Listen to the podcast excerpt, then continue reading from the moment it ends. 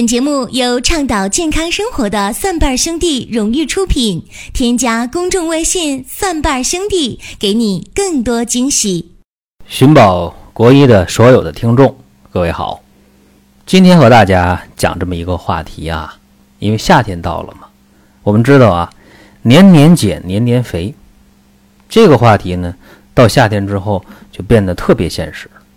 在春天的时候，好多爱美的人就开始。呃，准备着手去减肥了，因为民间讲啊，说三月不减肥，四月徒伤悲，五月徒伤悲，六月、七月、八月、九月继续徒伤悲啊。所以减肥是一个特别永恒的话题，减肥是让人呃操碎了心，哎，让人呢呃非常纠结的这么一个事儿啊。可以这么讲，减肥目前在全世界范围内是一个热门话题。正因为这样，呃，好多人吃减肥药、喝减肥茶，呃，每天呢就盯着那个电子秤，哎，吃饭前我称一称，吃饭后还要称一称，就怕那体重上升，啊，大家非常担心。那减肥这个事儿啊，呃，我通过个人的经验或者经历和大家说一下。呃，我接触过一个病号，他是达到什么程度呢？不吃减肥药啊，他就根本呃不排便。我接触一个舞蹈学院的这么一个女孩，人长得很漂亮，二十一二岁。为了保持身材的话，她喝了好几年的减肥茶了。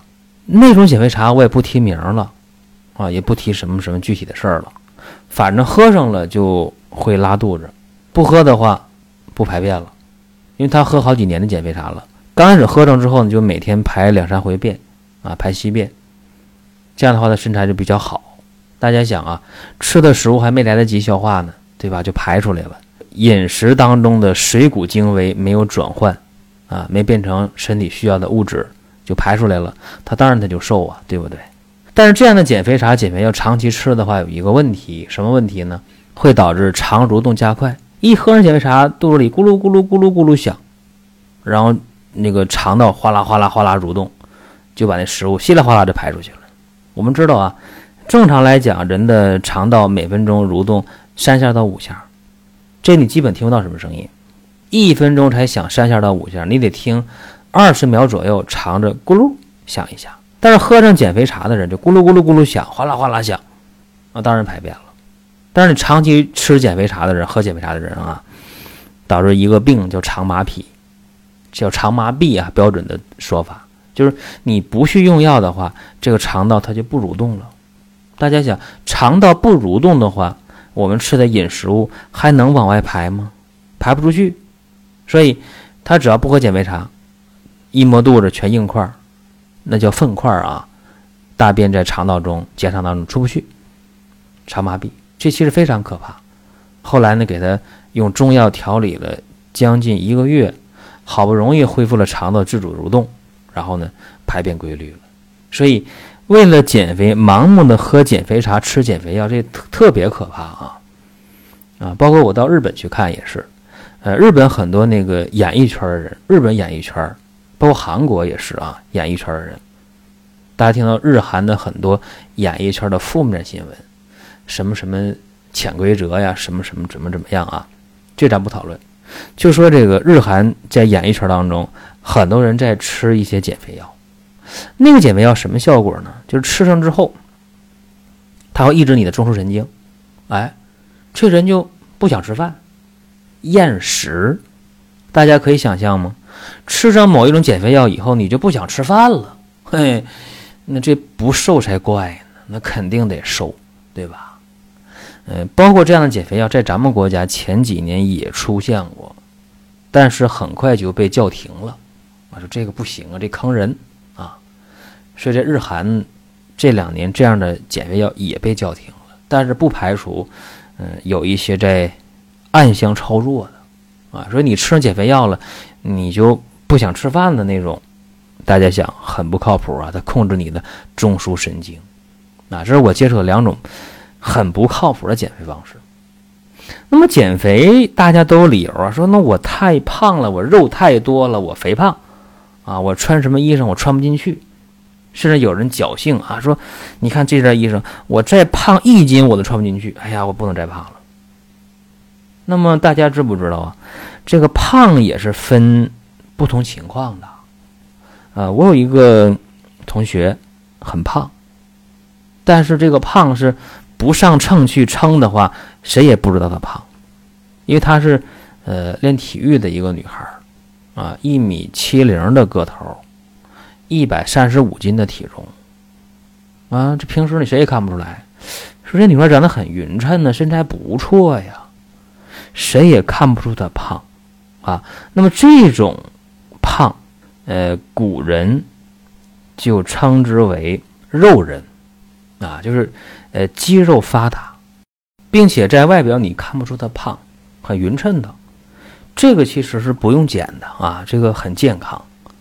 呃，还有一种人呢，古人称之为叫做脂人啊，脂肪的脂，脂人，脂人。这种人呢，在《黄帝内经·灵枢》的胃气失常篇当中就讲了，说这脂人者，虽脂不能大者。这个用今天医学的这种描述呢，就是人呢有点胖，但是呢这肚子又不明显，没有肚子。也就是说呢，呃，这种人呢是胖归胖啊，但你能看出胖了，但胖的挺匀称的，叫脂人啊，脂肪的脂脂人。其实这种肥胖就应该减了，但是不需要特别减啊，因为你虽然胖，但是很匀称呢，你减它干嘛呢？啊，我们看那个金宝，呃，这样的呃武打明星，你看他翻跟头打把式，没问题啊，你减什么减呢？挺好的，对吧？还有一种胖人呢，我们称之为高人。这个高呢，不是高矮胖瘦的高，是民脂民膏的高。这种高人呢，现代医学上叫腹型肥胖，也叫苹果型肥胖，就是胳膊腿儿啊都不胖，就是肚子比较胖，呃，也叫向心型肥胖。这个其实就需要去减了。而且今天生活条件好，这样的人非常非常多。哎，胳膊腿挺好，脸蛋儿不胖，就肚子大。哎，我们有一个演艺圈一个美女，就是冰冰，哎，她就这种情况啊。呃，另外呢，还有一种叫做肥人，啊，这个呢就是胖，而且免疫力差，这就更应该减了。那么减肥看来还应该确确实实去做的一件事儿啊。那么减肥让古今中外很多女人都操心的事儿，很多爱美的人都操心的事儿。那我们既然减肥茶、减肥药，好多时候不是很靠谱，我们得认真选。那我们有没有一个比较好的方法去把这个肥胖给它解决掉呢？然后还不要有副作用啊，还不要有依赖性啊，这个事儿看来也挺难，对吧？那你既要瘦，然后还还要安全，还要靠谱，你这个东西不容易啊。这事先不说啊，有人说那胖不见得不好啊，说你刚才讲那个呃四种肥胖当中有那个肉人。就是这个瘦肉比较肌肉发达、瘦肉多的，这不用减呢，对吧？包括你讲的那种那个纸人，虽虽然这个这个肥胖，但是胖的很均匀、很很匀称，动作也很灵活协调，这也不用减，对啊。但是你别忘了，还有那个高人，还有肥人呢，还得减吧？大家说那也不用减，说唐朝就以胖为美，那杨贵妃特别胖，唐明皇还喜欢呢。那我就想问大家了，唐朝什么情况？唐朝呢，可是一个高度富裕、高度文明的社会。当时在长安（今天的西安）呢，呃，各国的留学生就一万多人，而且在西安当时的常住人口就过了百万了。在那个时代，在公元九百多年就就那么发达，一千多年前，你想想，那长安是多发达的？当时。在这个唐朝，大家知道啊，他的皇族当中是有，呃，西域的血统的。你唐朝的李氏皇帝来讲，他本身就有这个西域的血统，阿富汗呢，巴基斯坦呢，印度啊，对吧？塔吉克斯坦呢，就有这种血统，对吧？所以他们觉得这胖就胖点吧，这无所谓，是不是？有人说那李白还是外国人呢，吉尔吉斯斯坦的人呢？对，所以在那个盛唐时期，胖根本不是事儿。虽然胖不是事儿啊，但是在盛唐时期，或者说整个唐朝二十一位皇帝当中，平均的寿命还不到四十岁，这个不值得我们去琢磨吗？对不对？哎，所以胖它一定不是好事儿。那李唐王朝，唐朝是吧？有外国血统，饮食上那就酒啊。肉啊，那就不用说了，对吧？生活也不规律，但是后来的是什么？是寿命比较短，哎，所以这就得琢磨了。而且我们看啊，就是凡是那个饮食不规律的、酒肉穿肠过的这个呃国度，哎，它生育率是非常低的。你比方说，呃，我们的近邻俄罗斯，哎，你生育率非常非常低的，对吧？为啥？俄罗斯的胖人非常多呀，对吧？所以生育率就低了。那么真正想又健康，哈，又保持一个民族的这个繁衍生息上有保障，适当的去瘦一瘦，肯定是有道理的。讲到适当的瘦一瘦，那究竟怎么能瘦呢？有人讲了说，那别提唐朝的事儿，你说说宋朝。那宋朝的话就就瘦，真的特别瘦啊。宋朝瘦到什么程度呢？这个宋朝啊，文人特别的孱弱，就是文人呢，就是窝窝囊囊的啊，弱不禁风的。手无缚鸡之力，呃，在宋朝的崇尚女人就是那种瘦，那种病态美。看过一篇文章啊，说当时那个，呃，在在宋朝的时候，闹过一个笑话，说那个苏东坡呀，呃，去赴宴去，就是对方家里边就有那个呃歌妓，啊，说跳舞助兴。苏东坡一看这这跳舞这这这个美女，哎呀，挺胖，啊，大高个儿，骨架大又胖。